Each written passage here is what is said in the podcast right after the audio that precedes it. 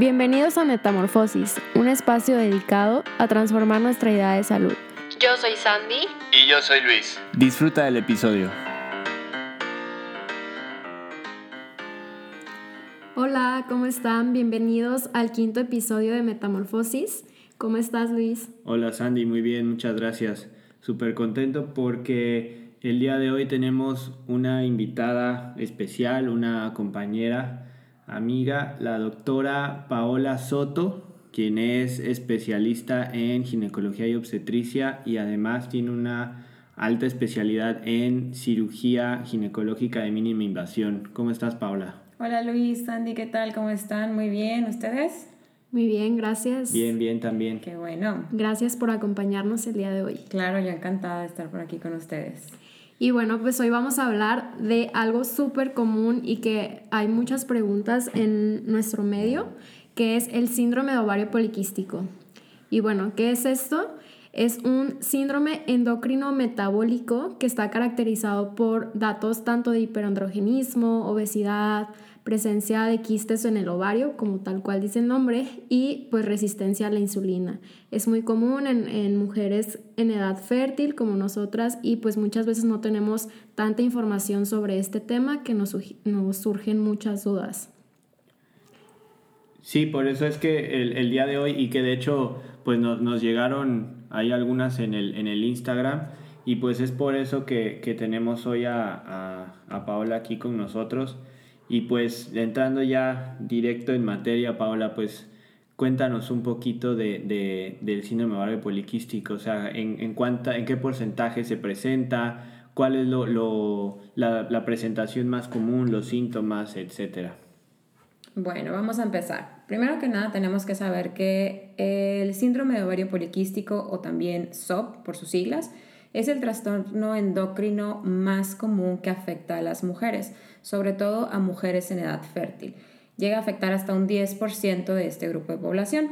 Y bueno, este síndrome surge a partir de un desequilibrio en la producción de hormonas sexuales femeninas que principalmente se va a caracterizar por generar alteraciones en el ciclo menstrual.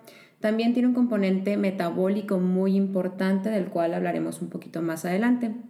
En cuanto a las manifestaciones clínicas más comunes, la forma en la que se presenta con más, más común es las alteraciones en el ciclo menstrual, como lo dije ahorita, que pueden ser periodos muy largos, o sea, pueden pasar hasta seis meses sin que se presente su periodo menstrual o que de repente estén con un poco de manchado, simplemente se atrasan más los periodos, es decir, son muy regulares. Oye, perdón por interrumpirte, pero luego piensan así de, ay, qué padre, no me está bajando, súper a gusto, pero pues, o sea, sí, muy padre, pero no es lo normal, ¿verdad? Claro, no es lo normal ni es algo bueno. O sea, el que no nos baje por un periodo de 3, 4, 6 meses no es bueno ni es normal, ¿ok? Ahorita vamos a hablar por qué no es bueno.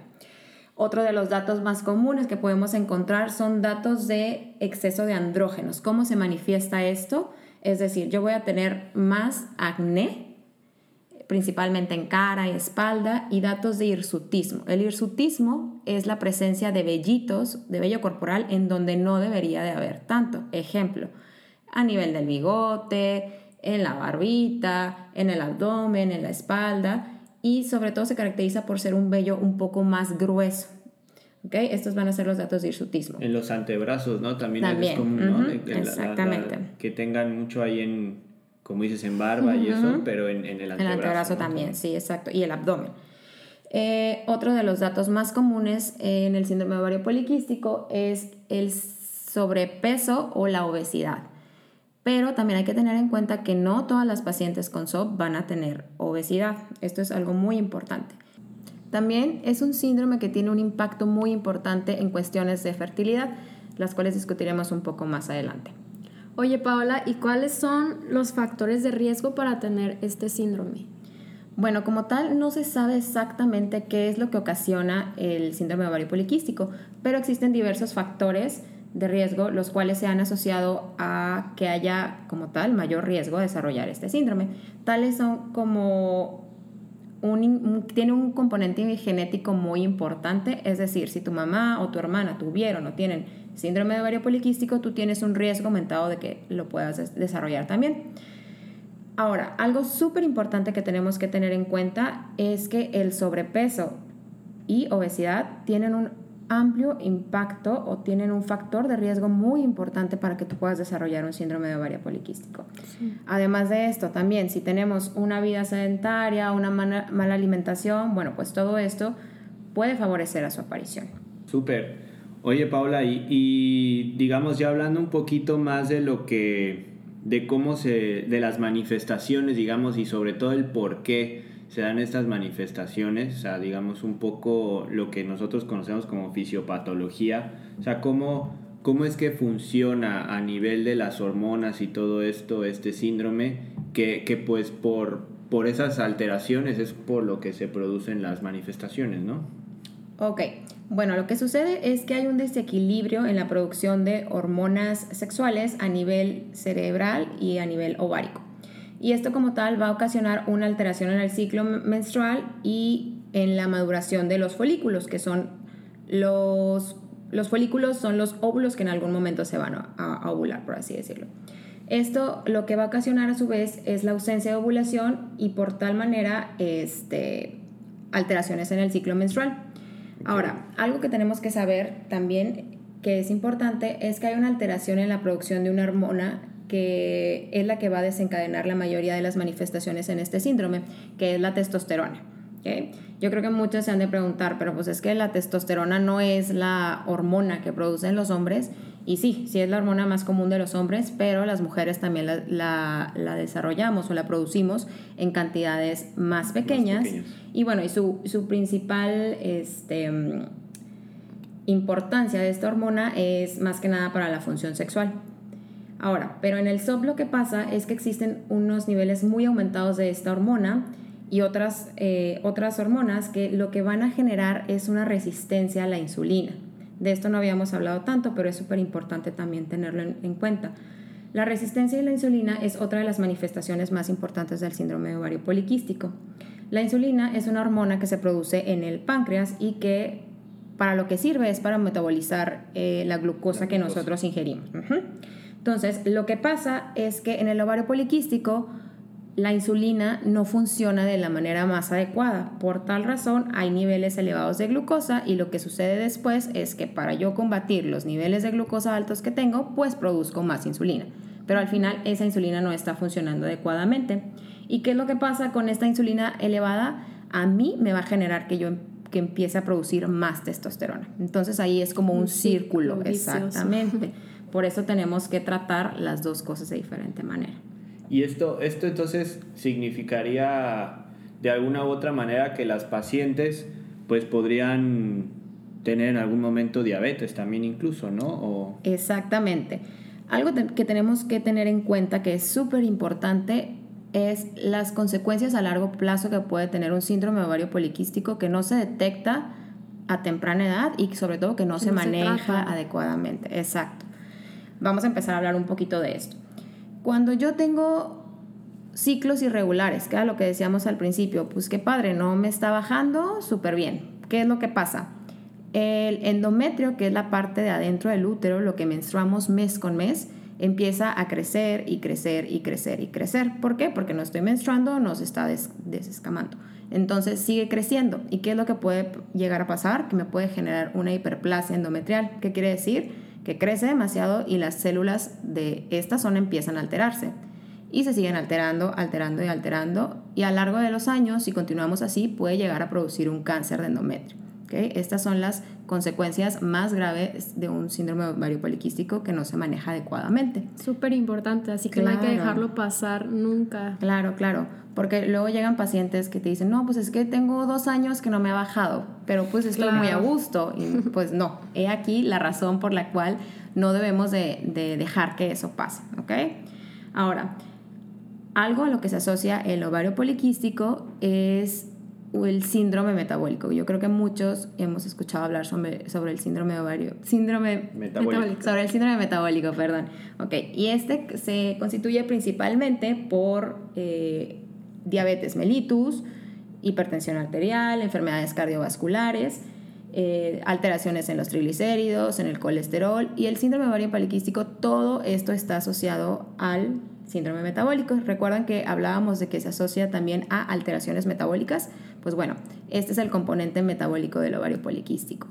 Pero todo esto, de igual forma, eh, al momento en el que yo logro controlar las alteraciones hormonales, puede generarnos una mejoría de alguna manera de estas, de estas alteraciones metabólicas. Pero sobre todo el hecho de que las tratemos tempranamente para que no lleguemos a desarrollar tales consecuencias como son eh, diabetes mellitus, hipertensión arterial a largo plazo. Ok, oye, y por ejemplo, si yo a veces menstruo un mes, un mesito, dos no, luego otra vez, luego así súper irregular, ¿qué más tengo que saber para ver si tengo ovario poliquístico? Bueno, primero que nada, eso te hace sospechar mucho sobre un, ovario poliquístico, pero lo importante es que acudan a valoración con un ginecólogo para que podamos ver diversos eh, si hay alguna manifestación extra o no. Lo más común, como lo comentábamos anteriormente, son las alteraciones en el ciclo menstrual. Esto nosotros lo decimos como una disfunción ovulatoria. Es decir, la mayoría de tus ciclos están siendo anovulatorios, no estás ovulando y por tal razón eres tan irregular. O sea, pueden llegar a pasar hasta dos, tres meses sin que te baje porque no hay ovulación. Entonces, esto es uno de los datos más comunes que nos hace pensar en eso. Tal así que em, el ovario poliquístico, el síndrome de ovario poliquístico, es una de las causas más comunes de infertilidad precisamente por esto, por la disfunción ovulatoria. Ahora, ¿qué otra cosa nos hace pensar también en ovario poliquístico? Como lo comentamos al principio, eh, eh, hay un exceso en la producción de andrógenos. ¿Esto cómo se va a manifestar? Principalmente por acné, los datos de hirsutismo que ya comentamos al principio, y también en ocasiones hay caída de cabello con más frecuencia en algunas zonas en específico. También en cuanto, bueno, ¿por qué se llama ovario poliquístico? Porque al principio se le empezó a caracterizar por eh, imágenes en ultrasonido donde veíamos a los ovarios con muchos quistecitos pequeños en la periferia, quistecitos entre 2 a 9 milímetros más o menos, y eso era un dato como que muy característico del SOP. Pero también tenemos que entender que no todas las pacientes se van a manifestar de esta forma, no todas las pacientes van a tener este, esta característica del ovario con muchos quistecitos y aún así van a tener las manifestaciones clínicas que ya mencionamos anteriormente. También algo súper importante, si recuerdan en un principio hablamos sobre la resistencia a la insulina.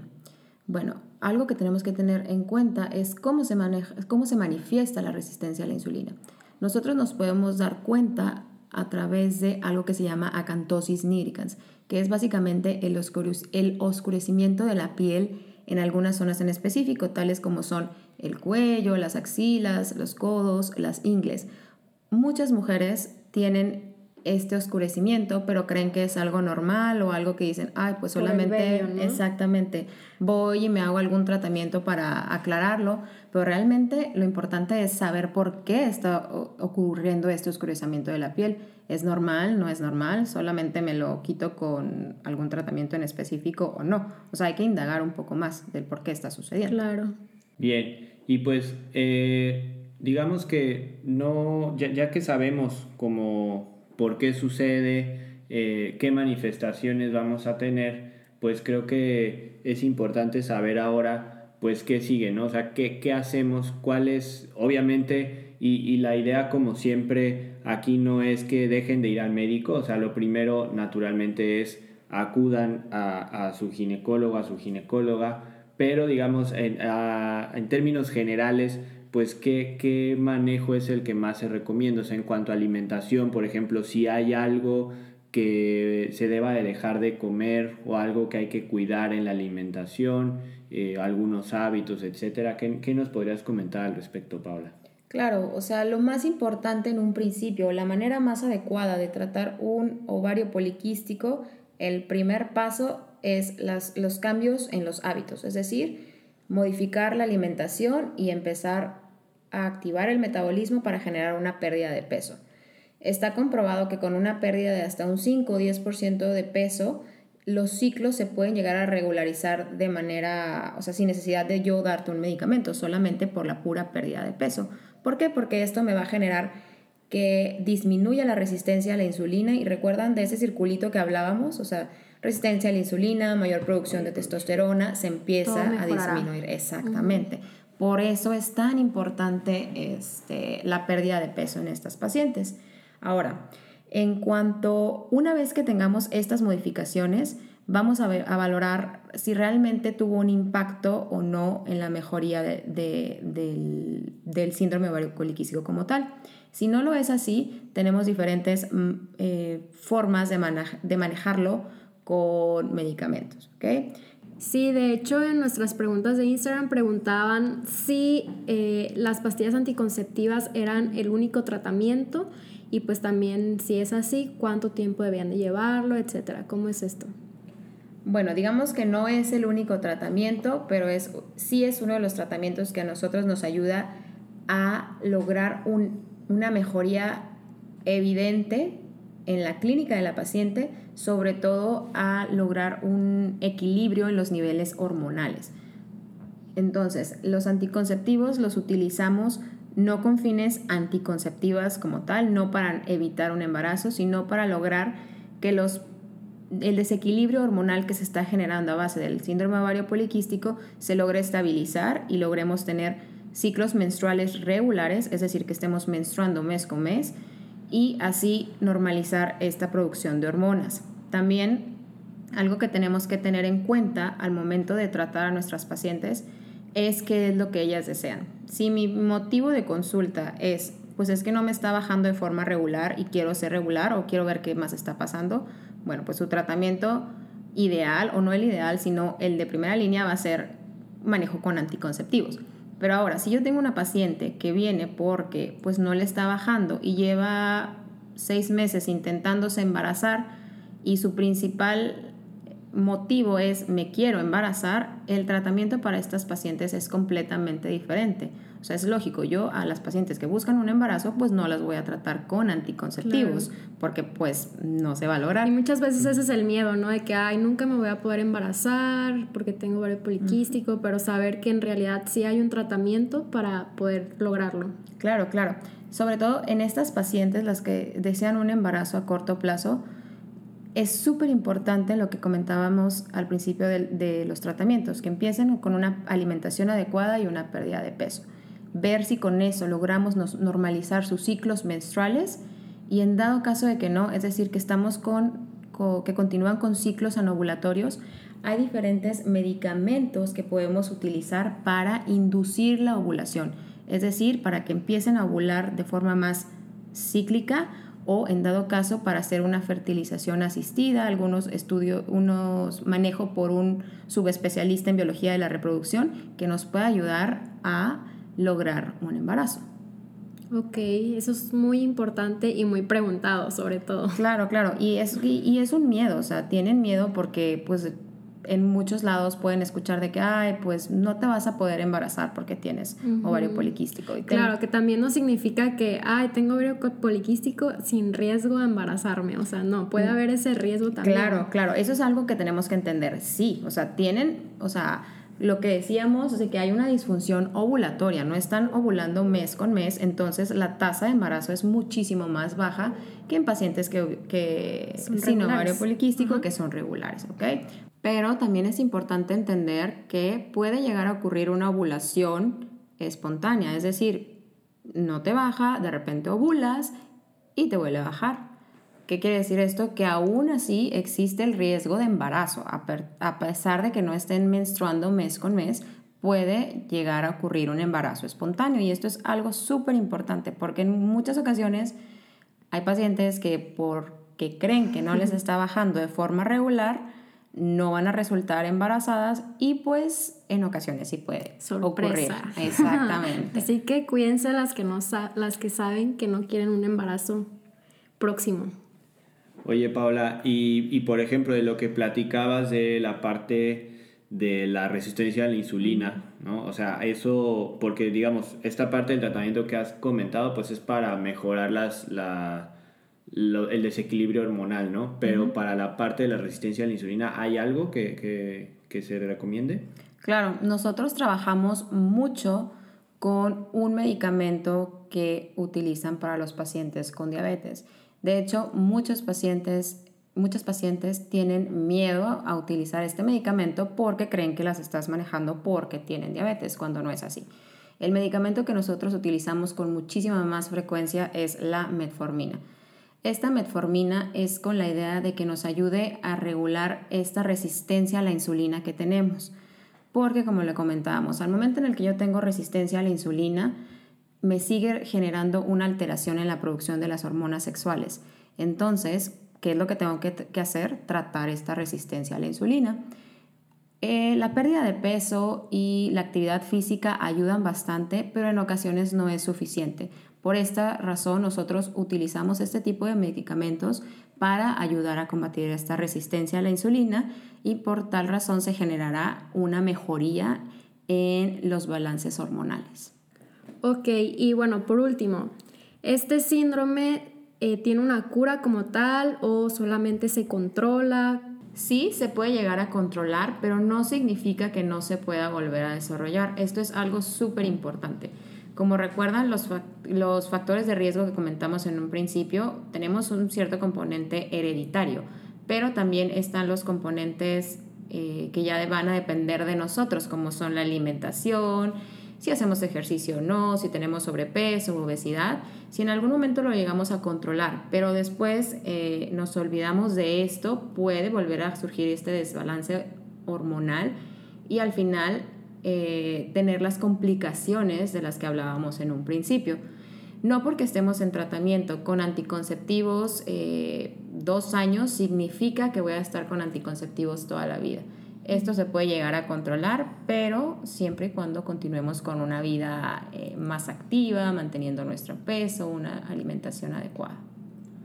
Pues bueno, pues muchísimas gracias Paola por haber estado el día de hoy con nosotros. La verdad es que Em, es un tema que traíamos ya por ahí muchas dudas y, muchas ganas de, hacerlo. Ojalá que nos, nos puedas volver a acompañar después. Em, síganos en nuestro Instagram, ya saben, arroba metamorfosis.mx, arroba mdtamorfosis.mx. Sigan también a Paola, su Instagram es arroba doctora Paola SH, arroba Paola SH. Ella está en la ciudad de Monterrey, pero bueno, igual le pueden escribir para, para a lo mejor poder dar alguna videoconsulta o alguna valoración así remota, o quién sabe, a lo mejor ella también se pueda mover después a, otro lado. Vámonos. muchas, gracias y pues recuerden, una gran transformación siempre empieza con una decisión. Atrevámonos a tomarla. Hasta, la, próxima. Bye. Chao. Bye.